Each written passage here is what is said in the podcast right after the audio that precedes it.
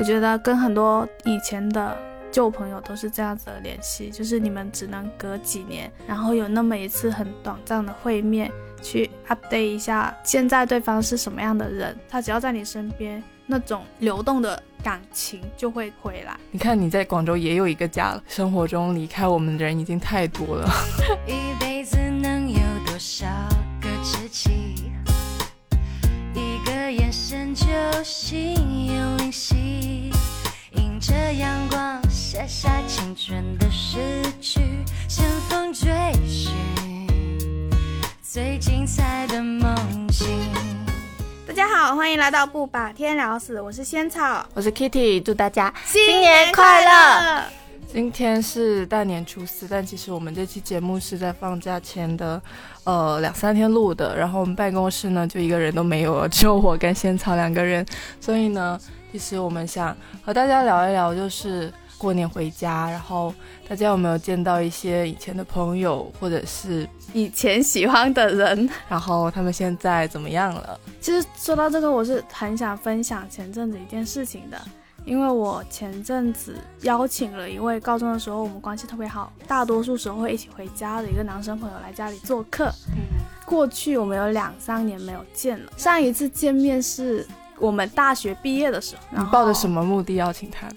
我是抱着很想看一下他现在过得怎么样，也很想让他看一下现在的我过得怎么样的一种心情。然后那天就吃饭聊天，就还挺开心的。之后那两三天，我都一直在想这件事情。然后有一天，我走去地铁站的时候，我突然发现自己其实挺虚荣的。就是我，我就在想，如果我家里没有一个那么大的客厅，然后我的房间没有布置成一个我很喜欢、我觉得很表现我现在生活的样子的话，我还会邀请他来吗？然后我是真的有那么关心他的生活，或者关心他现在过得怎么样了吗？然后我就发现其实好像没有。他对你的生活好奇吗？好像没有。就是我请他来做客之后，我那几天心情都有一点失落。我后来想了一下，是为什么？是因为其实我那天还特意就是打扫一下房间，然后我就说啊，你一定要来我房间看一下，就是邀请他参观一下我的房间。仙草的房间是一个充满了 各种各样。娃娃，他画的东西的一个房间。对，我的房间就是墙上挂了我画的画，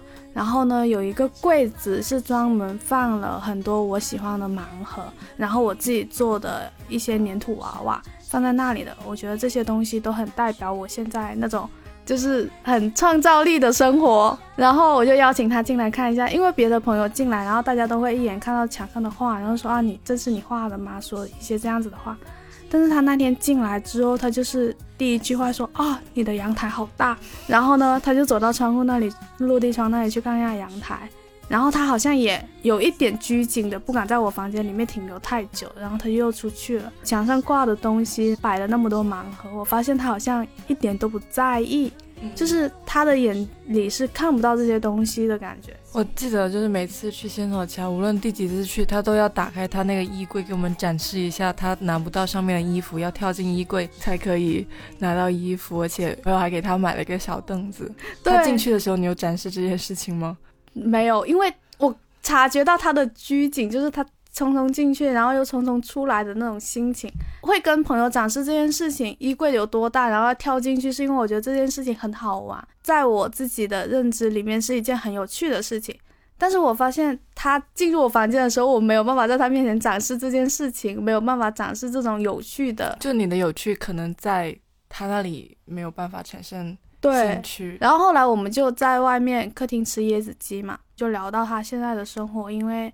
他现在是一个老师，我们当时有另外一个朋友一起在聊天的，那朋友就问他说：“那你平时上班的时候，下班之后做什么？”他就说：“好像也没什么事情做，就可能在家待着，吃吃外卖什么的。”然后我就发现他也自己做饭，下班之后就待在出租屋里面。记得我送他出去的时候，我们聊到一件事情，就是他就说感觉大家好像这几年都没什么变化。然后他就问我说：“你觉得我有什么变化吗？”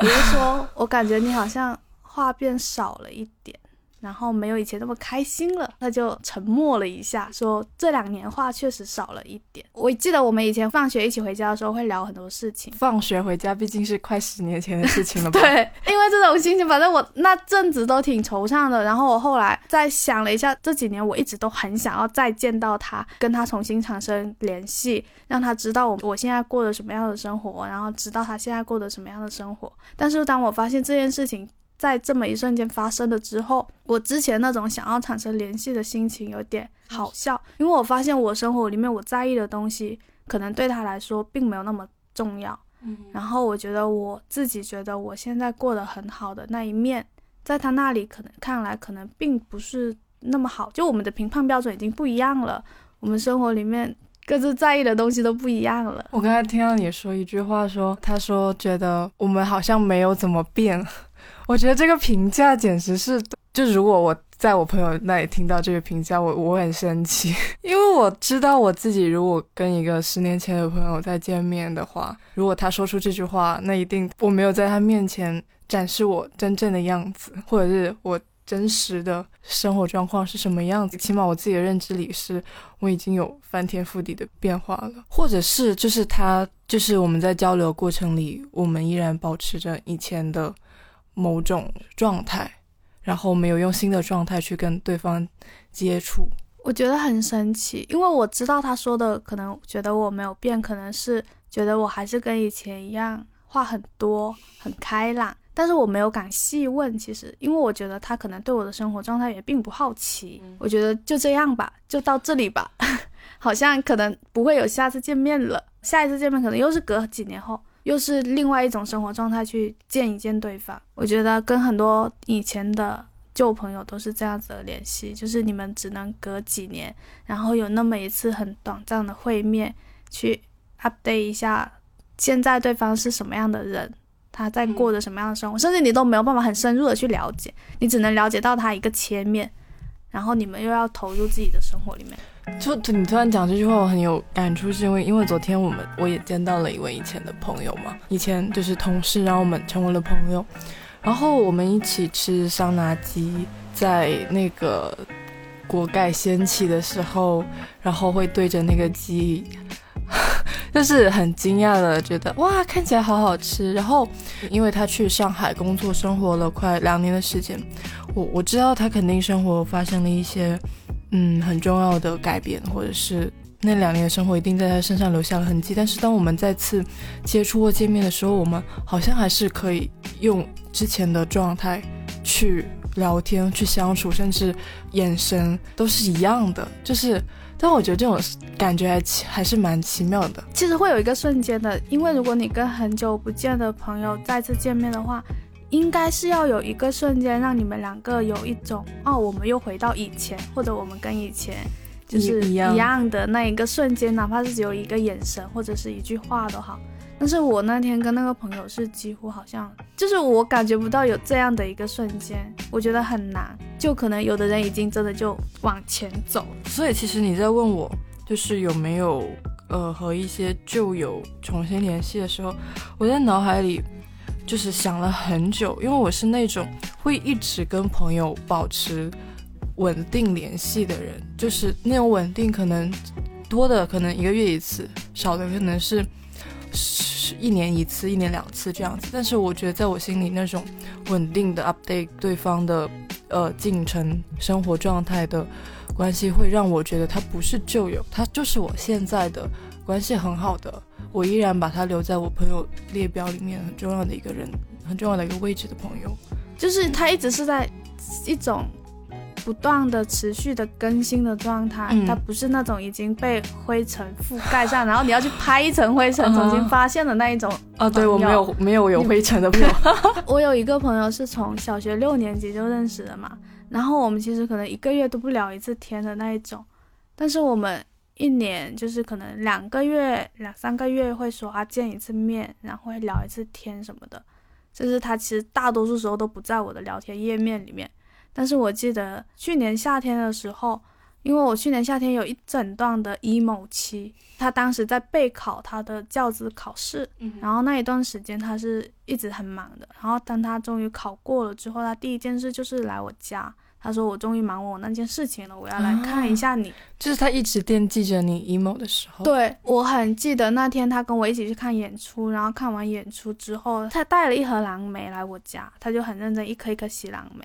我们就端着那一盒蓝莓站在厨房，然后两个人你一颗我一颗挑着吃，挑到一个大的，他还会就是放到我嘴里，然后我们就一边吃蓝莓一边在聊我那一段 emo 期的事情，聊就是我为什么这么难过，还有那些我想不清楚的事情，他就很认真的在那边听，就那个晚上让我觉得非常的惬意和美好。后来他就一直听我讲讲讲，然后讲到我们困了，我们就在床上睡觉。他已经很困了，因为他是一个老师，他可能十点 晚上十一点他就开始已经平时已经睡着了，但他就在那里听我讲，我就躺在他旁边，就是我的手搭在他的肚子上，然后渐渐可以感觉到他的呼吸那种就是起伏，嗯哼，然后我就觉得很安心。就这种朋友对我来说就是不用拍拍灰尘的，他只要在你身边，那种流动的。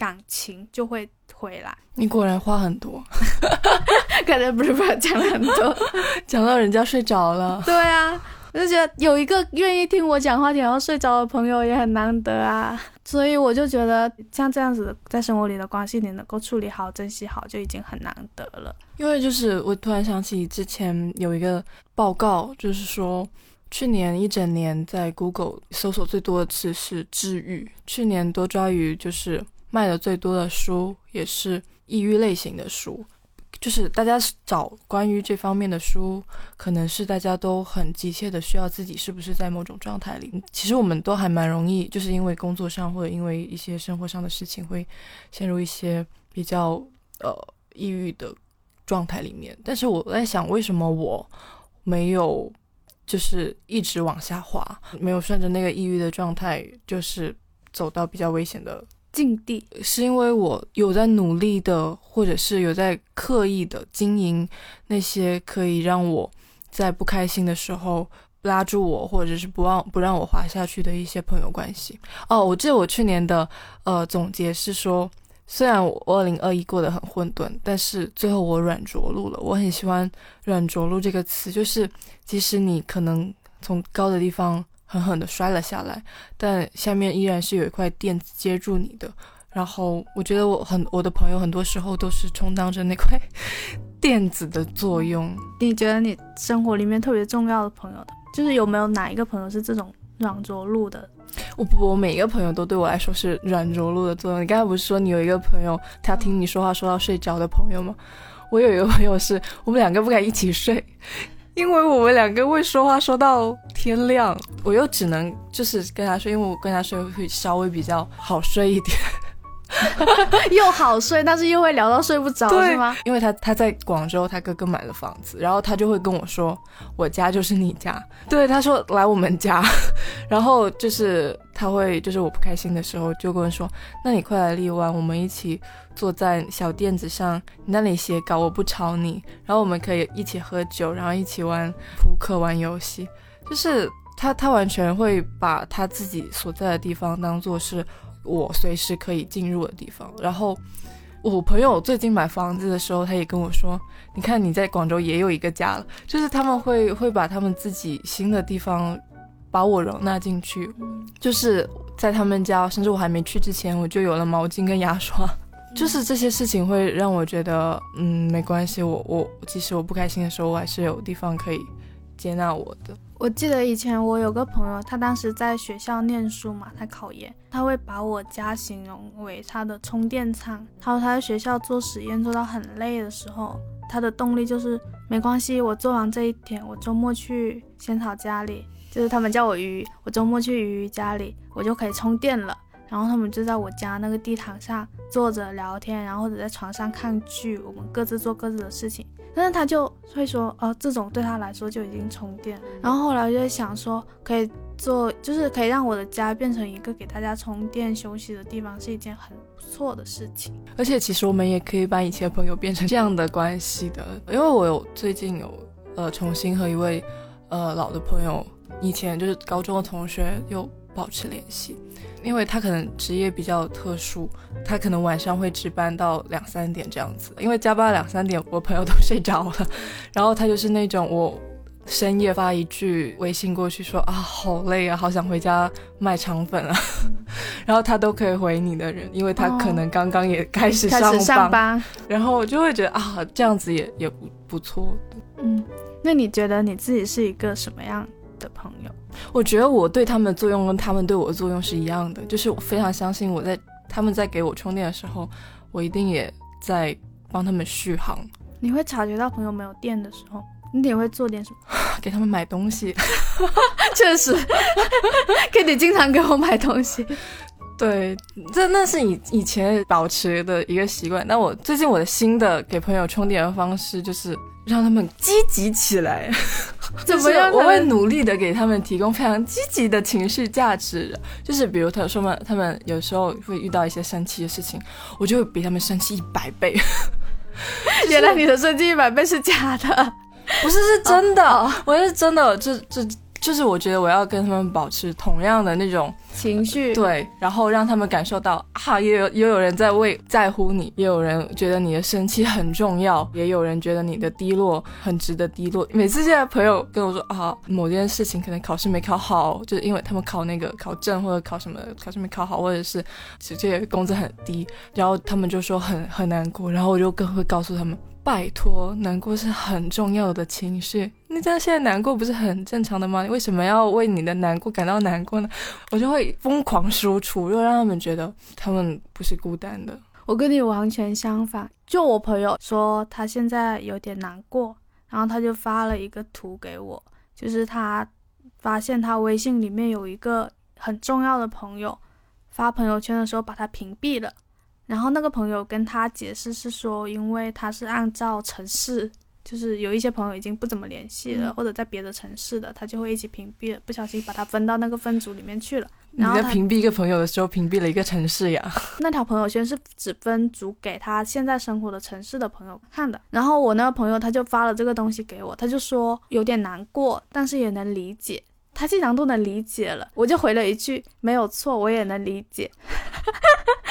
我就看到他那个朋友圈都是用胶卷拍的图嘛，我就说感觉这个胶卷好好看，我们也可以买一个自己拍。开始岔开话题，对，因为我的逻辑就是这样子，既然他可以理解，那这个事情应该没有那么大件事吧？然后我就岔开话题，想要引导他想积极的一点事情，就是他就有点生气的说。我现在是伤心的状态，你不应该先安慰我吗？我后来不是还问你们嘛？如果一个朋友他很伤心的状态，那你要怎么办？就应该陪他一起伤心或者是什么？但是我就觉得我没有处理好。后来那天晚上我就跟他道歉了，我说我今天好像处理的有点没有情商。但是他就跟我说，他说其实我发给你看，就是因为我知道你是一个不会评价这件事情本身的人。因为他说，大多数时候你都是一个只会倾听的人。他说，他如果发给他另外一个朋友的话，他知道那个朋友一定会疯狂骂那个屏蔽他的人。他说他不想要这样子。那他生气啥呀？他就是觉得我没有照顾他的情绪，但他也不用我一起骂他。然后后来就说，你这么伤心的话，那我就分享我很喜欢的秘密图给他看，因为我觉得我每次看秘密图，我心情就会好起来。然后就分享了很多秘密图给他看，他说：“可是能够让我开心的事情不是秘密图，秘密图是让你开心的。能够让我开心的事情是落日或者是树，会让我心情好起来，感觉心情被治愈了。”我说。哦，那你下次不开心的时候，我就给你分享树，还有分享落日的照片吧。第二天他跟我说工作很累的时候，我就发给他我手机里面存货的图，然后他就真的会觉得很开心，就觉得我们两个就是那种朋友之间，但是也要绕一段很远的路，你才能去找到对方的情绪到底需要什么样的安慰。天啊，我突然想起我有一个朋友有一次做一件事情，就是我不开心的时候，他可能也第一次处理我的情绪。然后他就问我：“那你告诉我现在做什么会让你开心起来？A，呃，我现在去找你；B，我分享一些我觉得好玩的东西给你。就是他会给我提供很多选项，就是最后选了呃，跟他打电话什么的。就是我觉得如果你遇到这样的情况，因为我们有时候会不小心，就是当朋友不开心的时候会用错方法，其实也没有很好的帮到他们。其实我们可以问清楚朋友真正需要的一些。”呃，帮助是什么，或者是他们需要我们干什么？因为我是一个很害怕没有办法给朋友提供情绪价值。简单来说，就我没有办法帮到他们的时候，我会觉得很有挫败感。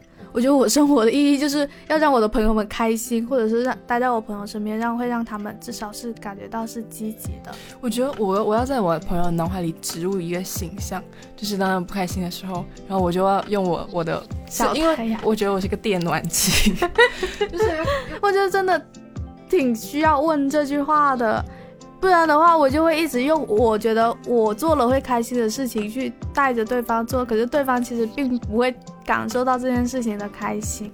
我们居然从那个 有灰尘的朋友聊到了到底要做什么才可以让朋友开心。真的是漫无目的的闲聊下去了。因为我觉得春节的时候，普遍大家都会有一种情绪，就是你发现以前的朋友就是没那么亲近了嘛，你可能会觉得有一点感伤或者是一点惆怅之类的。而且我昨天不是本来跟你聊这个的时候，然后你说你已经过了会为逝去的朋友而感到伤心的，就是那种感怀的年纪了。你知道为什么吗？因为我觉得可能这是工作入侵我的一一部分吧。就是我非常高兴，我朋友跟我不一样，非常高兴朋友，呃，在我们没有见面的时间里，他活的生活的跟我想象中的不一样，然后我就可以采访他。就是我就抱 你这个变态，就是我不是就是开玩笑，不是真的采访，我是抱着一种啊你过得不一样了，让我来看看你过了什么样子，就这种心情去跟他聊天的。就是我很乐于见到这件事情，因为我觉得嗯我们。拥有了不同的生活，拥有不同工作，不一样是很必然的一件事情的。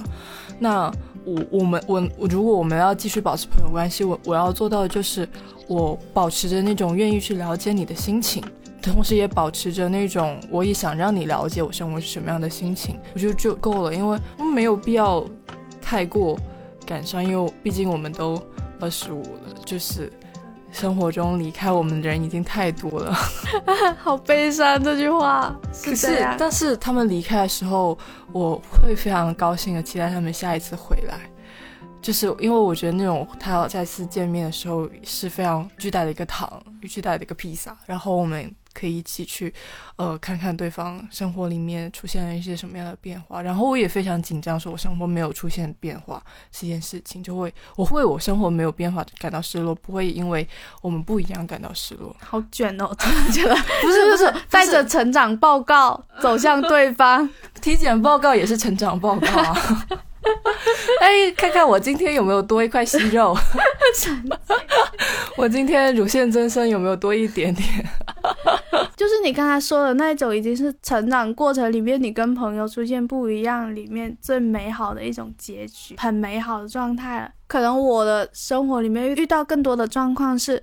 你们两个不一样了，你们各自有变化了，但同时你们其实都不是那么想要让对方走进自己的心，走进自己的世界了。就你其实对他也不感兴趣了，那不感兴趣那维持干啥呢？真的是，那不感兴趣就只能拜拜喽，只能这样。对啊，去年春节回家的时候还会特别想要说跟旧同学见见面啊，或者是什么，但今年真的就会觉得，嗯，算了吧，因为我会发现我很多朋友他们进入了人生下一个阶段了。就我回老家的时候，然后就会听到大家的八卦，有的朋友他们已经开始考虑结婚了、生孩子了，觉得我好像还是一种小女孩的状态。我经常会有这种感觉。我上次去吃麻辣烫的时候，隔壁桌坐着穿着校服的高中生女孩，我觉得我我当时对我对自己的认知，我觉得我就穿着校服坐在那里的女生没有什么不一样，我觉得我还是那样一个女孩，但是。当我买单的时候，我会发现我买了一份三十二块钱的麻辣烫。我在想，高高中时候的我应该不会吃三十二块钱的麻辣烫吧？而且我会想了一下，他们看我的眼光是一个穿着一件紫色毛衣，然后背着一个帆布包，带着 AirPods 刚刚下班的一个看起来有点疲惫的二十五岁女生。然后我就想了一下，我高中的时候怎么看待一个二十五岁的女生，真的跟小女孩的状态是差很多的。所以我就常常会处于这种割裂的状态中。我一方面我觉得我自己真的就是一个小女孩，一个高中生。可是当我走进人群里面跟别人参照起来的时候，那种小女孩的状态又消失了。但我觉得你自己觉得自己是一个小女孩就可以了呀。回到老家见到旧同学的话，我就会觉得他们可能不一定会觉得小女孩的状态是好的。嗯。然后我也不一定觉得他们结婚生子的状态是好的。就是我们已经处在不同的世界的。观、社会标准里面了。你已经不能够再说啊，我要跟你证明一下，我现在变得比以前好很多，或者我现在比以前过很好。就每当有这种心情的时候，我都会问一下我自己：说你真的关心他们吗？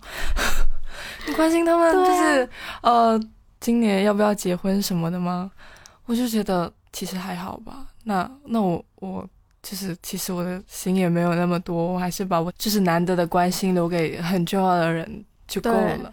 就春节也就才七八天假期，还是把美好的时光留在更重要的朋友上面吧。听到这期播客的时候，其实已经是初四了。如果大家现在还有很想关心，但是小心翼翼的不敢去关心的人。快点发个微信给他。对，有真的很想要重新联系、见一下面的朋友，也可以去见一下。然后，如果是那种你是抱着一种我很想要证明某一种状态在他面前的朋友的话，那其实我已经经历过这件事情了。我觉得你可能会得到一个没有那么开心的结果吧，但是还是可以去见一下的。我觉得。就是你会觉得很感慨，因为你们一起从那种很青春、很稚嫩的状态走过来，然后看到大家现在彼此都各自成为了什么样的大人，这件事情还挺奇妙的。好，那我们这一期的播客就到这里结束啦，拜拜拜拜，新年快乐！像你这样的朋友不需要太多，像你这样的温柔，幸好没错过，在茫茫人海遇见是那样难得。于是一起眺望一起等候一起学会承受像你这样的朋友不需要太多像你这样的拥抱什么都不用说也许有一天当我们都老了你会对我说。